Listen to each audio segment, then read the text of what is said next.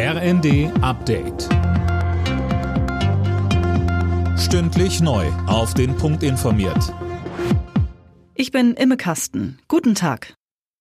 Die Zahl ist alarmierend. Jedes zweite Mitglied der Freiwilligen Feuerwehren in Deutschland hat im Einsatz schon Gewalterfahrungen gemacht. Das zeigt eine Umfrage des Deutschen Feuerwehrverbandes. Laut Verbandspräsident Karl-Heinz Banse hat es Gewalt schon immer gegeben. Neu sind in letzter Zeit allerdings die Qualität und Menge der Gewalt, befeuert von sozialen Medien. Banse sagt, wir müssen tatsächlich diese Aktion machen, dass wir in die Schulen gehen, dass wir mit den Menschen gehen, dass wir in diese sozialen Brennpunkte paaren mit den Feuerwehren, dass wir auch, wenn keine Einsätze sind, uns da mal sehen lassen, mit den Menschen sprechen. Ähnliche Programme macht die Polizei ja auch, die dieses Problem ja nun schon viel länger kennen als jetzt wir Feuerwehren. Bundesarbeitsminister Heil plante im neuen Jahr härtere Strafen für Jobverweigerer. Bürgergeldempfängern, die einen Job ohne wichtigen Grund ablehnen, sollen die Leistungen für bis zu zwei Monate komplett gestrichen werden, berichtet die Bild.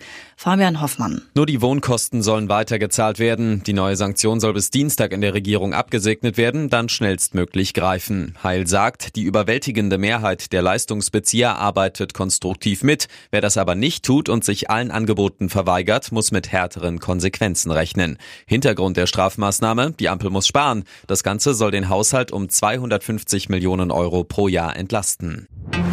Wenige Wochen nach der Insolvenz des Signa-Konzerns ist nun auch die wichtigste Tochter des Immobilienriesen zahlungsunfähig, die Signa Prime Selection AG. Darin sind Anteile an bekannten Immobilien gebündelt, etwa das KDW in Berlin oder die Alster Arkaden in Hamburg. Auch der noch unfertige Hamburg Elb Tower gehört zur Signa Prime. Wie es dort nun weitergeht, ist noch unklar. Heute Nachmittag startet wieder die Vier-Schanzentournee. Beim Saisonhöhepunkt der Skispringer steht das Qualispringen in Oberstdorf auf dem Programm. Mit Andreas Wellinger, Pius Paschke und Karl Geiger gehören gleich drei Deutsche zu den Favoriten auf den Gesamtsieg. Alle Nachrichten auf rnd.de